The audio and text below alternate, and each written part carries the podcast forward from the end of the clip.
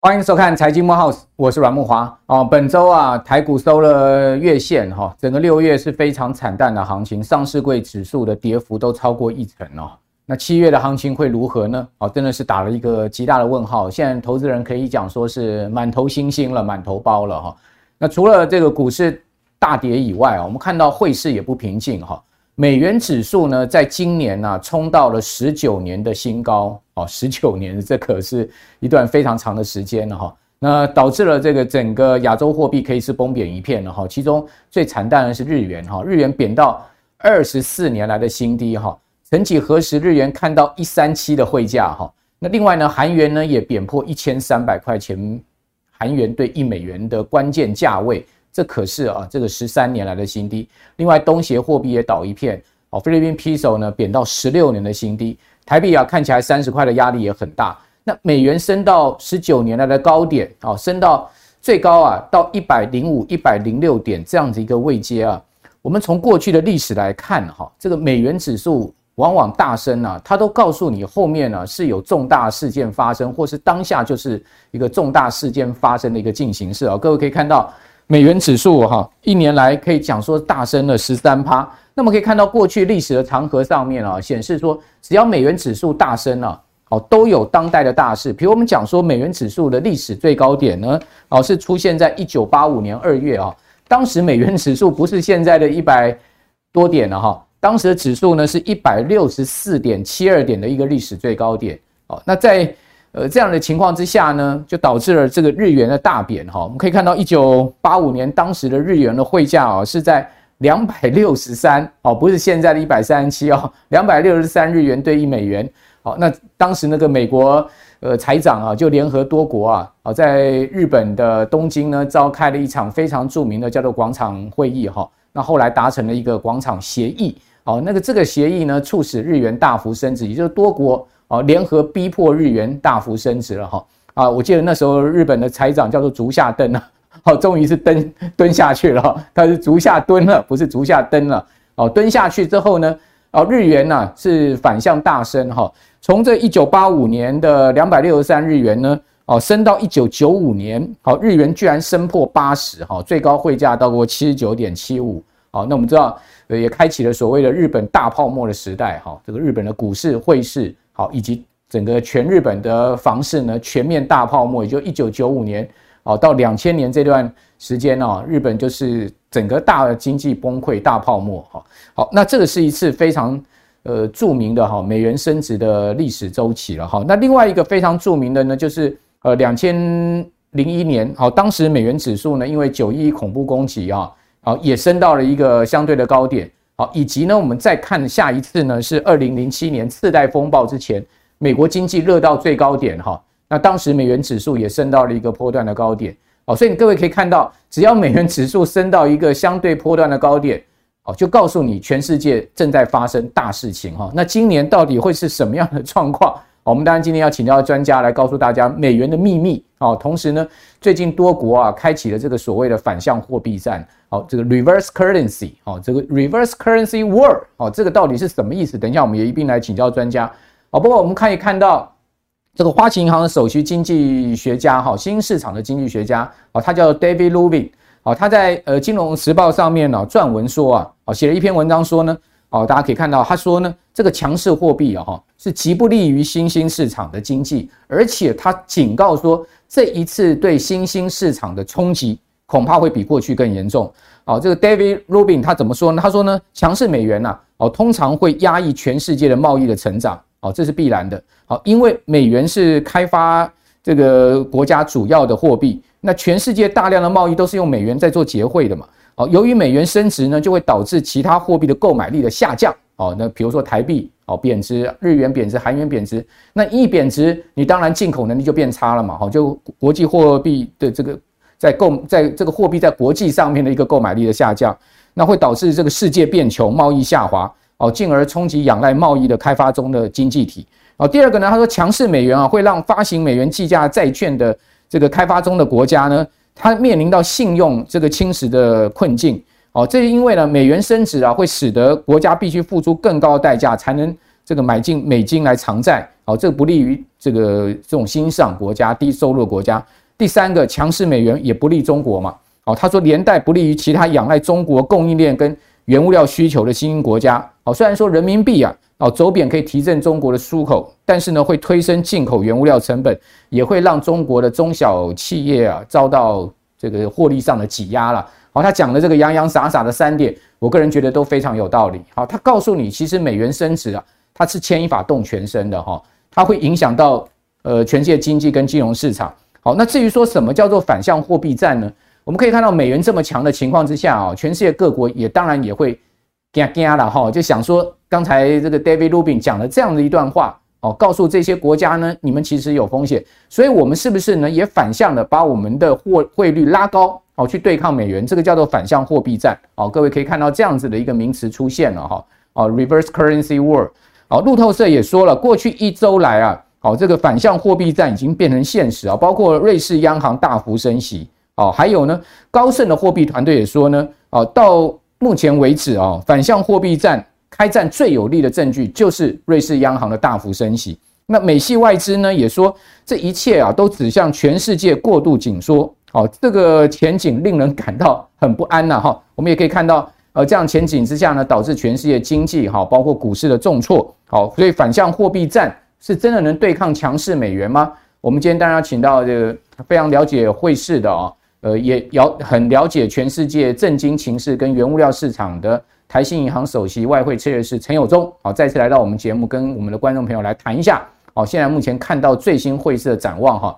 以及呢，就是这个反向货币战真的打响之后啊，会不会对投资人造成更不利的影响？有忠你好，那个各位观众大家好。好，那有忠是不是先跟我们来谈一下这个什么 reverse currency war？对，过去从来没听过这样的名词，现在也出现了。对，大家比较耳熟能详的话，就是说在歌平盛世啊，太他那个那个歌舞升平啊，哈，太平盛世的时候，大家都会呃比较理解的话，是因为亚洲国家哦。诶，大部分都是属于比较呃劳力密集的一个呃生产性的一个国家啊，所以通常啊，为了要揽啊外销的订单，各个国家纷纷是采取怎样，相对是跟各各个国家比啊，相对贬值的策略去拉拢这个出口的订单。嗯啊，但那个情况如果反转了啊，比如现在的话面临空头了，整个外资要撤走，所以撤走之后的话，会使得美元一枝独秀。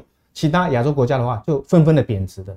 那贬值之后啊，就诚如阮大哥提到了，那贬值之下反而造成啊，它购置的原物料出进来生产，然后呃那个再出口出去嘛啊，那反而它购置进来的一个原物料反而成本变高了，对，并进而带带动了啊，它国内的通膨的一个压力，所以输入性通膨就来了。所以反而的话，如果贬值过头的话，对这该国反而不利啊，包括阮阿哥也提到过，可能也有美元计价债券违约的一个风险。因此来讲的话，如果出现美元特别强，那亚洲汇价纷纷就走贬的时候，这时候要拉拢订单的话，不是唯一的考量，嗯，反而第一个优先任务的话，要抑制通膨才是最主要的任务。反正这个全世界贸易在萎缩，对。啊，大家看起来未来前景也不好，对。啊，所以现在你别拼出口了，对啊，反而是要顾民生了，对，一啊顾民生，第二的话还是中景啊风险性资产，风险性资产的话，其实最代表作就是股市嘛，股市就属于风险，各国股市都跌翻了，对，那亚亚洲股市除了日本以外的话，都是属于比较相对浅跌型的市场哦，他们的市场几乎都靠外资进来啊，拱这个行情。所以外资的话是这些亚洲国家各个股市里面的主力部队。对，所以一旦的话外资因为美金强，资金撤走的话，那惨了。我们都知道，股市动能要好的话，要靠资金动能去推升啊。嗯。那一旦资金缩水的话，你的股市还能强到哪里去吗？嗯。当然就只好跌啦。哦，所以说这个风险性资产，就你讲股票，它其实跟这种呃整个全世界的汇市汇汇率的一个关系性是很密切的。对，就像您刚刚所讲的嘛，这个外资主导了台股的一个最主要的买卖超了。对，哦，那外资一旦撤出，如果看看贬台币，一旦撤出的话，其实对台股的压力就是如影随形的大了。对，当然了，所以我带了一个图表，大家看一下哦。那反向指标跟这个风险性市场到底有什么样关系？刚才提到过了嘛。对哦，我们这个股市的市场是靠资金的呃进来把这个行情拱拱上去，那万一撤走的话，股市就狂跌下来。所以你看这个图表就很明显啦。哦，这个将近这个十年来来讲的话，我们发生过很多次的哦，那个美金强，那亚洲汇价就跌。哦，你看。绿色的这条的话，是属于啊 MSCI 亚洲的五十大哦，五十大的一个指数，对哦，龙头的一个龙头的公司哈。嗯、那蓝色的这条图的话，代表上摩根的亚元指数。嗯嗯，你有没有发现到哦？之前来讲的话哦，在两千呃零八年、零九年金融海啸的时候，美金独强，哇，亚洲汇价的话狂跌。嗯、那一狂跌之后的话，当然。MSCI 的一个股市的一个指数就大幅的一个重挫，嗯，所以两千零八年、零九年我们也看到，二零零五年也又有一次哦，因为那个美国也启动有有一点点要升息哦，那资金的话也是外逃，嗯，那也是也形成怎样股汇双杀的一个局面，对。但最最近来讲的话，二零一八年也有出现这样一次，哦，就在美中贸易战之前的前夕。那最近来讲的话，就是两千。呃，二二零二零年，呃，就是疫情发生的一个情况，嗯、也是美金独强，亚洲汇价狂跌，嗯、那也造成所谓的啊亚洲的一个呃五十的五十大的一个指数形成了一个重挫。因此来讲的话，大家很担心的这样，万一反向这个货币战开始，大家要去护住这个汇价，那也这个当时的话，当然其实也隐含了这样整个股市已经形成泡沫的一个危机的开始。好，你这张图借我一下，你可以。观众朋友可以看得很清楚哦，这个这个呃黄色的海带这个地方应该就是经济衰退的周期，对不对？对对对。好，各位可以看到，呃，这这个呃这张图是从二零零八年以来哈，你可以看到一次、两次、三次、五四次、五次、五次的经济衰退。对对。那经济衰退的这个时间周期不一样长了，好，有的是比较长的经济衰退，有的是比较短的经济衰退，不过都是五次经济衰退。对。那这五次经济衰退这两条线都有很明显的一个变化。哦，而且他们都同步的，对不对？是。哦，也就是说呢，只要这个亚洲的五十大公司的股价呢持续下跌的话，基本上我们可以看到，其实亚币整体的汇价也是一一路在贬的。对。好，所以这是一个呃很明显跟经济也有关系。你可以看到每一次经济衰退都出现这样的状况。对，最主要还是外资布局的关系。那那这一次我们也可以看到同样的状况。当然了，亚洲五十大公司。我相信一定有台积电啊，有。台积电今年股价从六八八五十指数的话，台积电还排名第一哦，排第一名啊，哇，第一名，那我们还真有面子，有面子。啊。但是台积电今年的市值，你看折损多少？是。从大概十七兆市值吧，跌到最近市值只剩下十二兆了，对对，五兆五兆市值不见了哈，从六八八跌到了剩下四百七十。块附近，哦，真的是跌的是非常惨重哈，哦，所以说五十大公司的股价同步往下。其实呢，再加上亚洲的汇率同步往下，是不是告诉我们后面会有经济衰退危机？对，当然了，当然了，这个机会是蛮大的哈。嗯嗯，所以整整体上来讲的话，各国各个亚洲国家来讲的话，也极力要护卫这个汇价。嗯，那我们也明显看到，我带一张图表，说亚洲各国的话，外汇的一个储备，也就是它的外汇存底哦。那也因为它要捍卫这个汇价，因为它怕外资一直把这个现金提领走。对，所以那个各国刚才我老阿哥。有提到过了啊，这两年来的话，不管是泰铢啦、菲律宾啦，哈，那那个其他东东协的一个货币的话，是跌跌翻天了啊，那甚至日本还跌最凶哦，那所以它这样强力的一个跌势下来的话，造成资金搓搓脱头走掉，所以那个呃各国政府来讲的话，哎，怕这个一九九七哦亚洲金融风暴也是因为这样的一个因素影响，大家要赶快去护住这个汇价，那因此因此的话就要牺牲你的外汇存底。所以我们发现到今年初以来，对外汇存底都下滑。对，呃，第一名的话是泰国，泰国的话两年前就已经外汇存底就已经下来了。OK，今年的话也是一样，下滑幅度也是加大。那第二的话是印尼，第三的话是马来西亚，第四的话是南韩加印度。哦，这几个国家的话都分出现了整个外汇存底大伤。中华民国，我们还好像还好，我们还持稳，还在跟多亿，因为我们进进口还有这个顺差啦。对，最主要是我们贸易都还是对啊，因为你你韩国跟日本都已经贸易逆差了嘛。对对哦，所以他们一方面要汇住汇价汇价哈，他们要这个呃呃，就等于说买自己本国的货币卖出美元嘛。对对对对，这个卖汇去汇汇。这个自己国家的汇价，所以造成了这个外汇存底的流失。另外一方面，它还贸易逆差，所以我们还好有出口商帮我们当护卫队。但下半年出口搞不好会衰，哎，对，下半年就要小心。哦，下半年真的要小心，说不定这张图后面就会有台湾出现，对对对，中华民国出现。哦，所以大家可以看到这张图非常明显哈，呃，整个出现了这个呃外汇存底的流失，重上对、哦、这个亚洲各国的一个状况哦，所以这个反向货币战代价很大哎、欸。对对，所以如果各国政府来讲的话，他要牺牲的话，他的外汇存底，嗯、那如果牺牲外汇存底还护不住的汇价怎么办？对，就只好采取升息。OK，所以亚洲国家纷纷现在也采取美国美国的升息的脚步了。问题你升不赢美国啊？对，美国三月的话，连它都已经升一码，五月的话两码，到六月升三码，对，哪一个国家有办法升那么快？对哦，你看，比如说南韩最早升息的，八月，去年八月就开始。对，南韩最早升息啊，那那个新加坡几乎跟着美国跑。对哦，那菲律宾、印度、台湾我们也升了，那但怎样的话都远不及美国升值的幅个幅度。哦，所以所以它升息的幅度，所以它一升息的幅度小于我们亚洲国家小于它，那当然资金还是涌往美国啊。所以汇价来讲的话，即便你牺牲外汇存底来付这个汇价，或者是你采取升息，也跟不上赶不上费的升息的一个脚步。那当然台整个亚洲汇价的话，就只好面临贬值的一途了。对你，你怎么升得赢美国嘛？对，没错啊。美国预估今年年底要升到三点五，哎，呃，对，当然了，它去年是零，哎，对 对，从零升到三点五，哎，是。台湾现在是重贴现率是一点五，对不对？对。我们总共升了零点三五个百分点嘛，对，哦，零点三七五个百分点，是。美国已经升了一点五个百分点，对，对，好。那韩国现在目前是一点七五，我知道，好，那韩国是连续升了五次，升到一点七五，对。但看起来美国现在。龟兔赛跑，美国这只兔子已经超过韩，它是用跳的，对啊，它是用跳的，对。哦，那你所以反向货币战，你升息也没用啊，没用。哦，所以外汇存底又流失。那那个金砖四四国之父那个 O'Neill，O'Neill，对，他讲了说，日元如果贬到一五零，对，哦，这个亚洲金融风暴，一九九七年亚洲金融风暴再次爆发，对，你的看法？那我觉得说 O'Neill 提到的话是关键关键之一，嗯，但不是主要因素。我主要我还是给给给大家回顾一下历史。他说，欧尼尔提到说，那会不会这次是由日本啊日元来的贬值来带动？哇，一像一九九七亚洲金融风暴，他讲中国，对，他说中国大陆会跟他对干。重点就是应该次要他讲到的中国，中国才是最重要的重点。为什么？当时的话，其实一九九七年亚洲会出现那个那个金融风暴的话，大幅的贬值，其实始作俑者是谁？中国，因为中国一九九四年他就把他的汇价从五点八块一口气。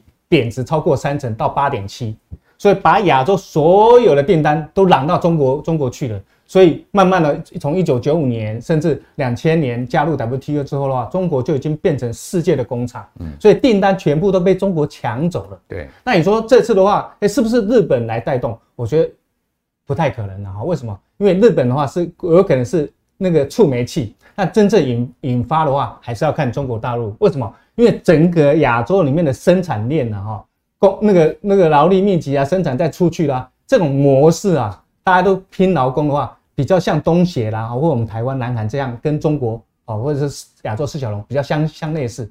日本是大国啊，日本生产的东西都是高精密机器哦，汽车啊等等，它有品牌的，所以日本来讲，它不屑啊。像我们在做基金的话，都把日本摒除在基金亚洲的一个基金之外，有没有？为什么？因为它是一个经济第四大、第四大经济体，它是成熟国家了。对，成熟国家，它是亚亚洲 G7 国家唯一的 G7。对，所以日本来讲的话，其实它是一个大国。嗯，我们亚洲国家来讲的话，说说你要去跟日本靠透过贬值来去跟。那个日本那个拼订单不可能，日本也不可能委曲求全，把自己的格格调降低，跟你东协啊这些国家去抢订单，没有嘛？其实当市场是分，因为它的那个市场出口的这个区隔性很明显啊。日本是走高端的嘛？对，哦，那呃，那这个亚洲大部分国家是走这个中低端制造的嘛？对对，日本走一个高端技术跟这个所谓高端材料的部分。对。所以，如果是日元强贬的话，哈，哎，倒还不至于真的会发生像一九九七那样的情况。但它重点要看人民币，但它多少会排挤到这个台湾跟韩国一些高端出口的，对半导体，对半导体啊，相相类似的话是半导体，还是会排挤到嘛？还是但东协是不会了。对对。好，所以说你觉得真正所谓。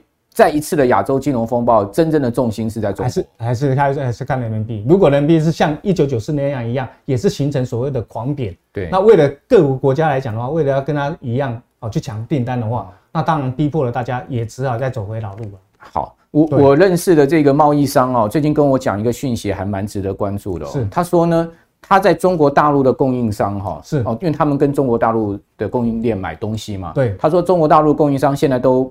不要收人民币，是都不报人民币喽，都要报美金哦。对，那代表什么意思？美金强，代表他们看扁人民币嘛？对对，他们不要人民币嘛？那 我以前做生意，我都是跟你报价用人民币报价啊。我现在不用人民币报价，我要用美金报价是什么意思？对，我担心人民币会贬值啊。对，如果人民币会升值，我当然是用人民币报价啊。对，所以中国大陆现在可能他们的供应链也担心这个事情。对，那你觉得人民币重贬的可能性大不大呢？呃，一半一半啊。哦，所以这个我很难很难很难断定说到底人民币会不会会不会贬。那但今年来讲的话，贬的可能性比较小。嗯，哦，因为今年十一月马上要面临二十大，所以二十大的吃下来来讲的话，习近平为了稳住这个震惊的一个局势的话，稳局稳住局面局面的话，他。不太敢让人民币狂贬，OK，那明年就难讲，明年就难讲，对，二十大开完之后就跟你开动贬值了，是不是？对对对，哇，这个看起来黑天鹅还不少嘞哈，日本的黑天鹅还有富士山可能会爆发，最近也在讨论这个事情。好，大家可以看到，刚刚有中所讲的确实发生哈，嗯，而且很明显哦，这个报道都出来了哈，就是说这个美元引发亚洲央行出手捍卫自家货币，所以近近近几个月哈，整个亚洲各国的外汇存底是规模是大减。哦，根据资料显示，到六月十七号，泰国的外汇存底已经降到两千两百一十四亿美金，是两年多来最低哦。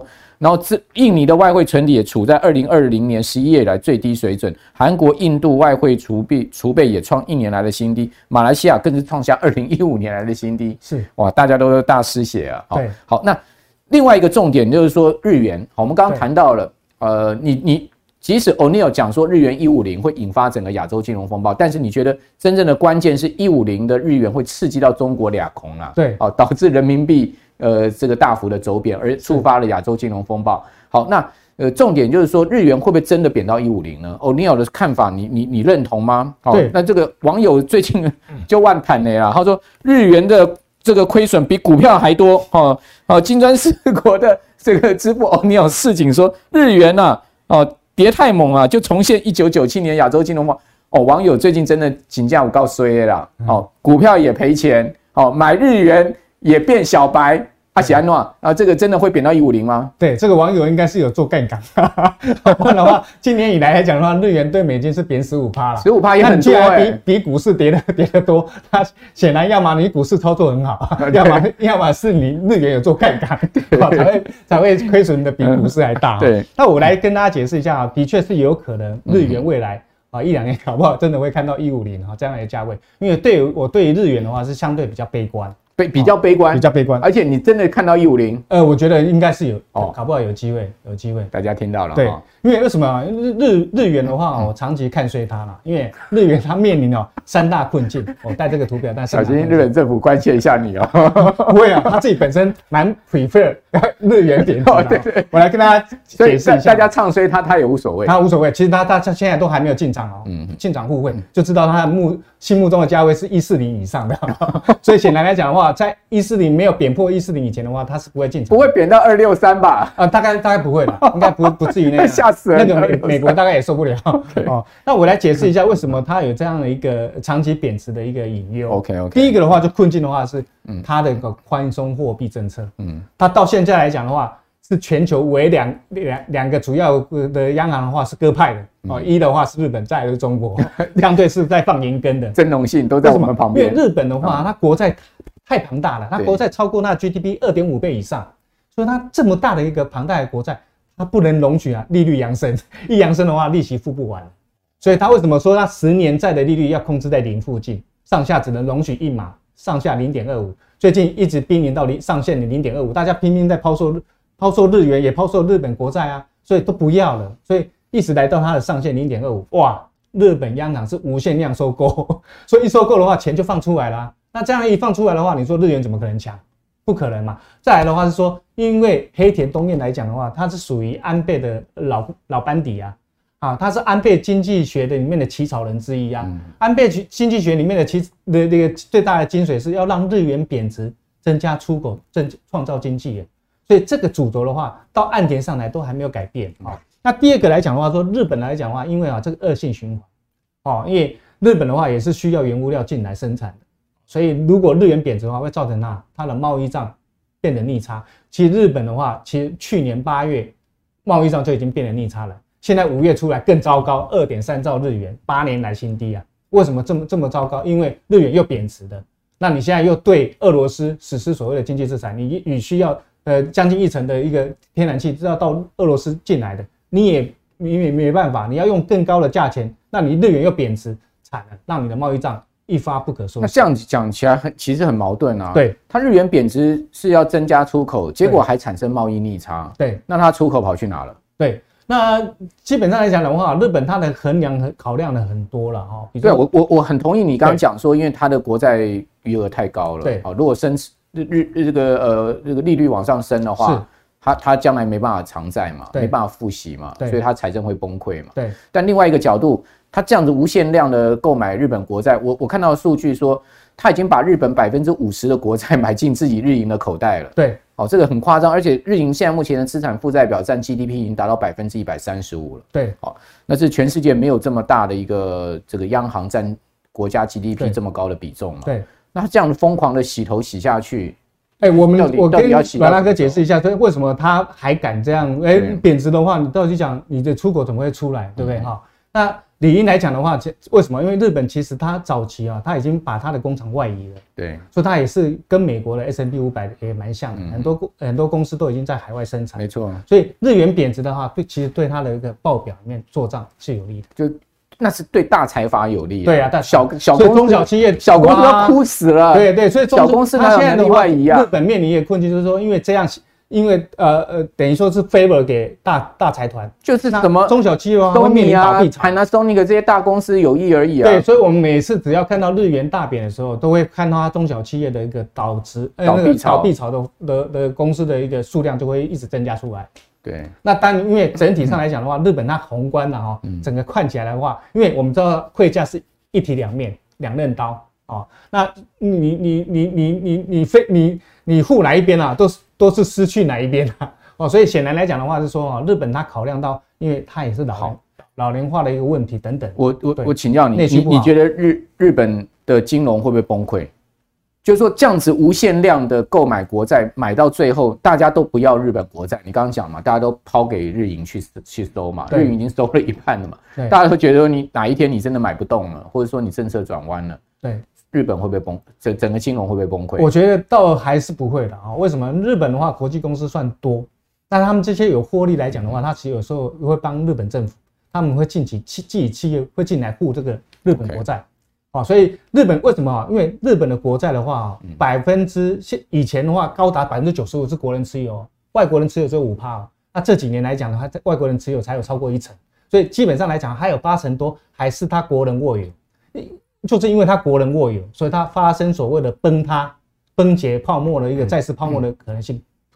嗯，所以我我倒是我倒认为说，除非啦，他一下子一口气贬超过两百，啊不然的话，在只要能控制在一百五以内的话，应该都不至于发生所谓的金融风暴。好，那反正现在全世界最乐色的两个资产，一个就日元，一个就日本国债嘛，对，没有人要嘛，对，对不对？反正全部都丢给日日日本央行嘛，对，就变成这样子哈。那所以这个是一条呃不归路，对，所以说日元是肯定绝对不看好的，对。啊，你去看好日元，那你就傻瓜，对，那日本政府摆明了就是告诉你我要做烂它嘛，是，那你还去看好日元，那你就是傻瓜嘛，对，好，所以说日元一贬的话，那强势美元就更强了，哦，因为日元跟美元就是一个 against 嘛，就是日元贬值的话就会撬动美元升值嘛，所以大家可以看到这个强势美元哦。伤人伤景，事实上，美国企业也受伤啊。对，为什么？因为就像你刚刚所讲的，美国的大企业它也是全球布局啊。是，那它如果说它在海外的这个工厂，哦，它海外的营收，哦，当地的货币计价，它其实是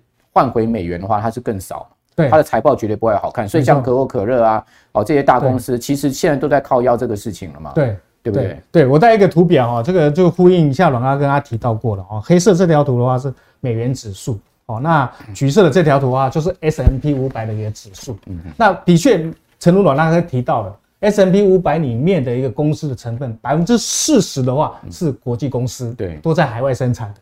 哦，所以如果一旦你美美元强势升值的话，其实对它的获利是减损。为什么说美元强的时候都没有好事，股市一定下来？哦，因为整个报表不好看啊，整个汇回来的话，哎，要做账哇不好看，获利都大幅的一个缩水。因此来讲的话，股市当然会下来修正啊。哦，那再的话，大家会认为说奇怪，那下来修正的话，代表经济不好，那理应来讲，美元应该要跌啊。那很奇怪哈，美元美元美元的特性呢，走两端，在景气呃太平盛世的时候，哎好的时哎景气好的时候，哎美元跟着涨，那景气不好了，美元也跟着跌。所以我带一个图表，大家可以了解哦，美元呈现一个为什么呃两极化，它呈现一个微笑理论。什么叫微笑理论呢？说景气好的时候，哎美元是特别强哦，因为它跟着景气升息嘛，景气好啊，那么美元跟着跟着走强。那景气差的时候，美元也走弱。但一旦万一景气差到说全部都步入衰退的时候，崩塌了，哦，那整个经济崩塌的时候，美金又变得一路独独强了。为什么？因为美国拥有一个良好的工具，这个工具叫做美债。哦，美债的话，六成多是外国人持有啊，他本国人持有四四那个四成啊。为什么？因为全球的话，所有的金融市场的话语权谁由由谁定价？由美元定价的。所以大家的话，为了景气不好的时候，都纷纷都跑到什么无风险的一个一个一个投资标的，就是美债去避险。嗯，所以美债都会啊被大家进来啊护住。所以我们有没有发发现到，如果景气不好的话，美债一定怎样下跌？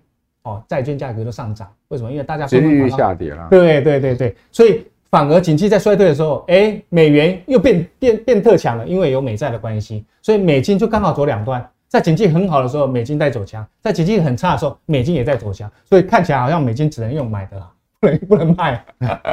好，所以多少还是要配置一些美元美元计价的资产了哈。是。那那现在目前看起来，美股是真的是别碰了哈。对。但是呢，美债也许这个值率升到一个高点之后，它下跌，反向价格就上升了。是。好，又变成是某种股债又又平衡的一个机制了，对不对？对对对。好，那这个当然有可能会在今年的。下半年甚或明年发生，好，那目前看起来美债值率还是在往上的趋势了，对，只是说它会再升多少，看起来应该也不会像过去升这么多了，对，这么这么上升的，因为你我也发现最近不管美国各天期公债从两年期到三十年期，其实它殖利率上升的这个动力已经在趋缓，对，好，没有像之前呃这个哇一路六十度的仰角现在变四十五度了，没错，它上升的动力，你看十年在那波升最猛，升到三点五，那波升的实在是很猛，对，那那一波。